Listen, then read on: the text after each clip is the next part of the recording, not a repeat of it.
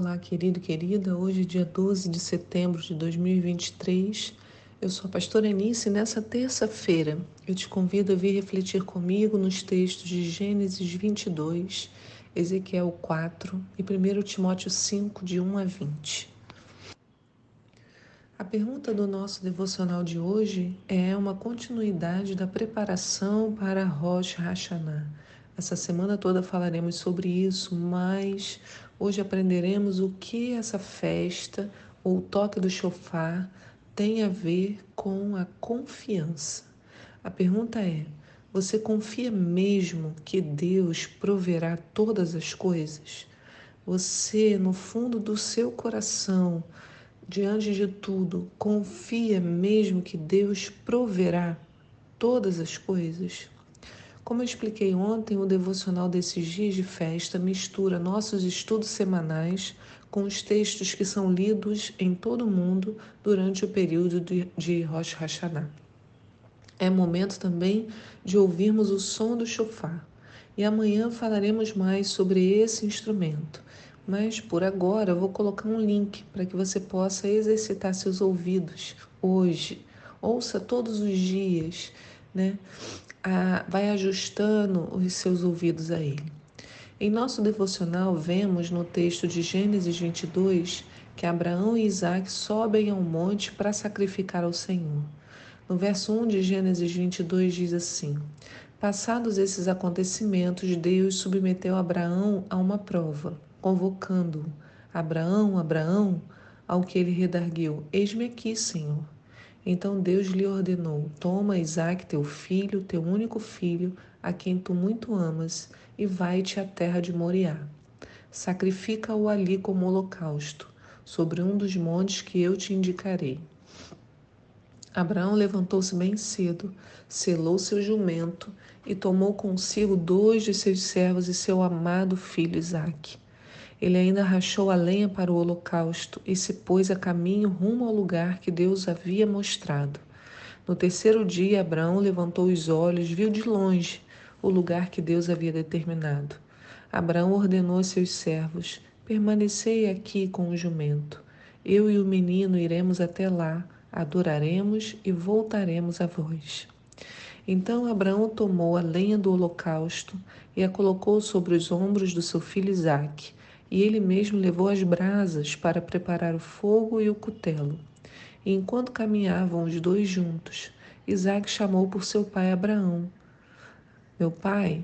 E ao que replicou prontamente Abraão: Sim, meu filho. Então Isaac indagou: Eis o fogo, eis a lenha, mas onde está o cordeiro para o holocausto? E assegurou-lhe Abraão: Deus proverá para si, meu filho, o cordeiro para o holocausto e continuaram a caminhar ambos juntos. Essa é uma história que é, mexe com o nosso interior, né? Quando Isaac questiona ao pai, eu vejo fogo, eu vejo a lenha, mas onde está o cordeiro? A resposta de Abraão é maravilhosa: Deus proverá para si o sacrifício. Quando o nosso coração pulsa, né, quando a gente lê Gênesis 22, por quê? Porque ler a disponibilidade de Abraão preenche o nosso coração e nos dá um exemplo maravilhoso desse relacionamento com Deus. A primeira coisa que Deus faz é um chamado nominal, né? Abraão, Abraão, e Abraão responde: Rinene, eis-me aqui. Outras pessoas também responderam assim na Bíblia, né? Jacó, Moisés, Isaías. Quando Deus questiona, né, quem enviarei, quem irá por nós? Isaías respondeu, né, Renene, eis-me aqui. Abraão tinha plena confiança de que Deus proveria todas as coisas, tanto que respondeu aos seus servos: Permanecei aqui com o jumento, eu e o menino iremos até lá, adoraremos e voltaremos a vós. Gente, Deus havia dito para Abraão ir sacrificar o seu filho. E ele obedeceu e nunca duvidou de que Deus cuidaria de todas as coisas. É preciso a gente entender que o que Deus estava ali vendo de Abraão era o seu comprometimento. Será que Abraão estava disposto a abrir mão do seu bem mais precioso, daquilo que ele mais amava? né, daquilo que Deus havia dado a ele. Muitas vezes nós não queremos abrir mão de coisas sem compreender que primeiro Deus nos deu. E se Ele deu, Ele pode pedir, porque no fundo é tudo dele. Observa que a segurança de Abraão né, transmite essa mesma segurança ao seu filho. Talvez a gente precise transmitir a segurança que nós temos no Senhor para as pessoas que estão ao redor. Porque Isaac pergunta para o pai: Eu vejo fogo, eu vejo a lenha, mas onde está o cordeiro para o holocausto? Isaac não era uma criança. Né? E a resposta de Abraão é: Deus proverá para si, meu filho, cordeiro para o holocausto. Ela é uma resposta que no texto na sequência diz: é, e continuaram a caminhar juntos. Né? Abraão falava ou estava ensinando sobre Deus ao seu filho. Ele está ali naquele processo de ensino, caminhavam juntos, trocavam experiências. Então, nós falamos muito do que Deus fez com Abraão, mas esquecemos da vivência de Isaac, que presenciou ele mesmo a providência de Deus. O conhecimento estava ali, né, sendo passado à descendência de Abraão. A experiência que Abraão estava vivendo era vista, assistida e aprendida por Isaac. Os dois passaram por essa experiência. Né? Vamos tratar de Isaac hoje. Quando ele olha a situação e ele pergunta ao pai ele está preocupado. Ele não era criança mais, tanto que ele já estava carregando nos ombros a lenha do holocausto. Então ele tem uma ideia do que aconteceria lá em cima. E talvez em seu coração houvesse essa preocupação, né? Quem vai cuidar de mim? Meu pai está determinado.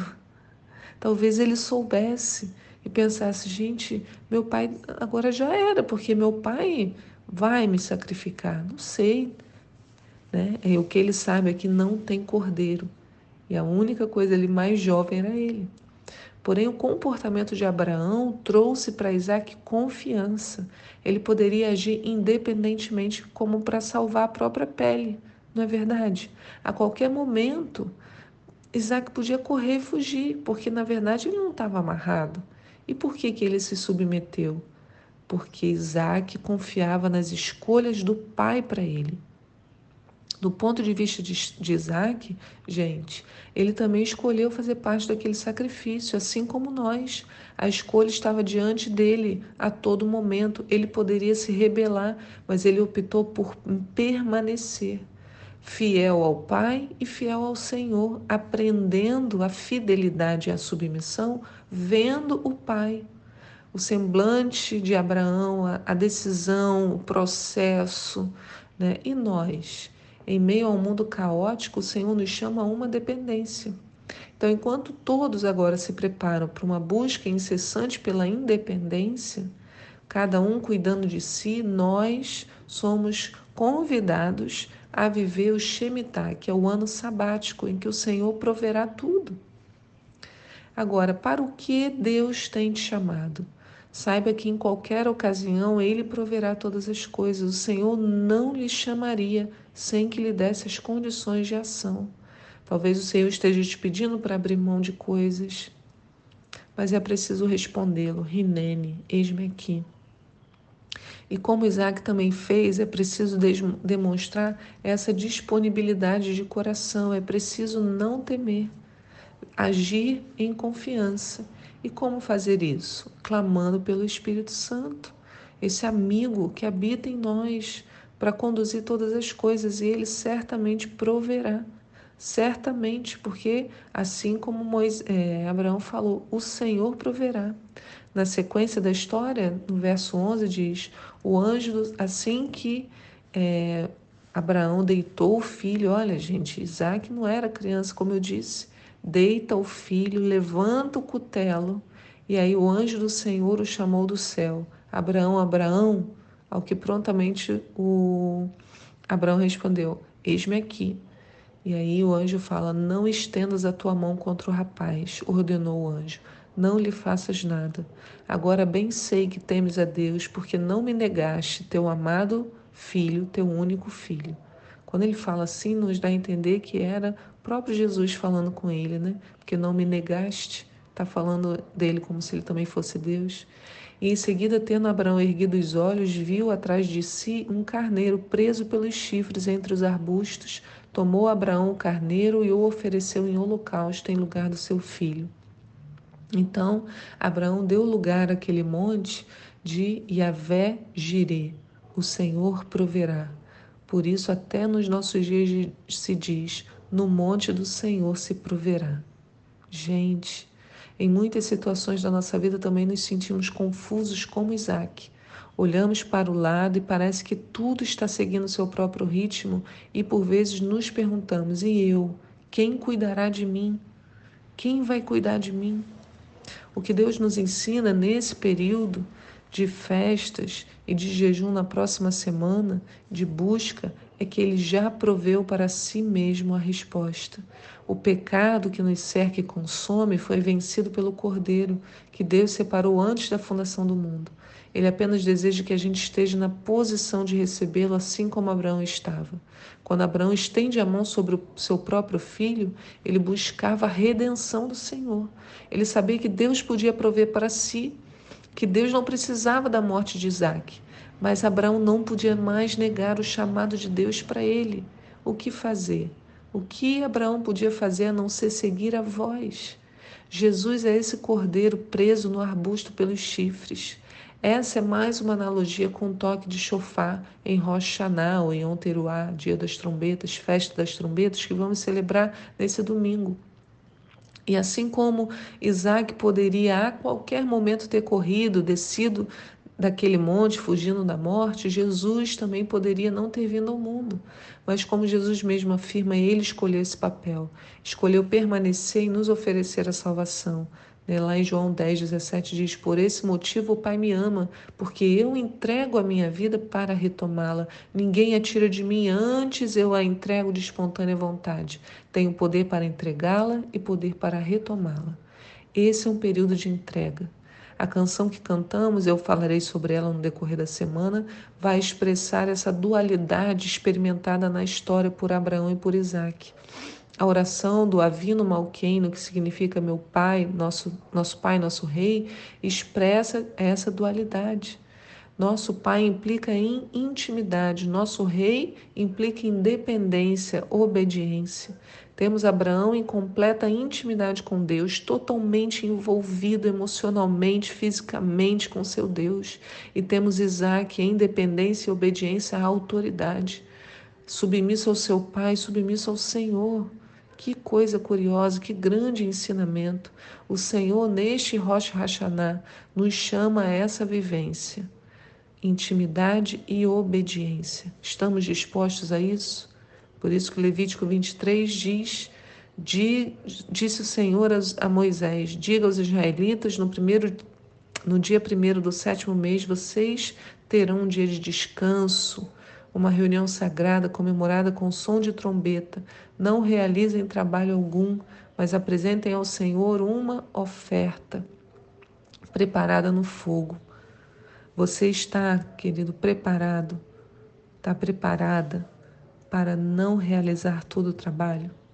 Você está preparado para isso? Né? Como diz lá em Provérbios 3, 5. Confia no Senhor de todo o teu coração e não se apoie em seu próprio entendimento.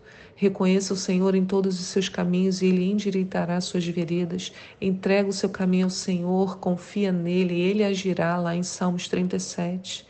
E Êxodo 33 fala: Eu mesmo acompanharei e lhe darei descanso. Será que estamos preparados para não realizar todo o trabalho? Deixar que Deus proveja para si? Né? Vejo o fogo, vejo a lenha, mas onde está o cordeiro? Nós sabemos onde está o cordeiro do sacrifício. Ele se chama Jesus e é nele que está o nosso descanso. Aleluia. Senhor, eu te louvo nesta manhã, porque esse período de festa, Senhor, tanto amor é demonstrado. Senhor, nos ensina a olhar para esse cordeiro que está lá, preso pelos chifres. Quando ouvirmos o chofar, Senhor, que nos lembremos do sacrifício de Jesus naquela cruz por nós. Louvado e bendito seja o teu nome. Deus, guarda a vida de cada um, Senhor, nesta manhã, em nome de Jesus. Amém. Fique na paz do Senhor e eu te espero aqui para um próximo devocional. Tchau.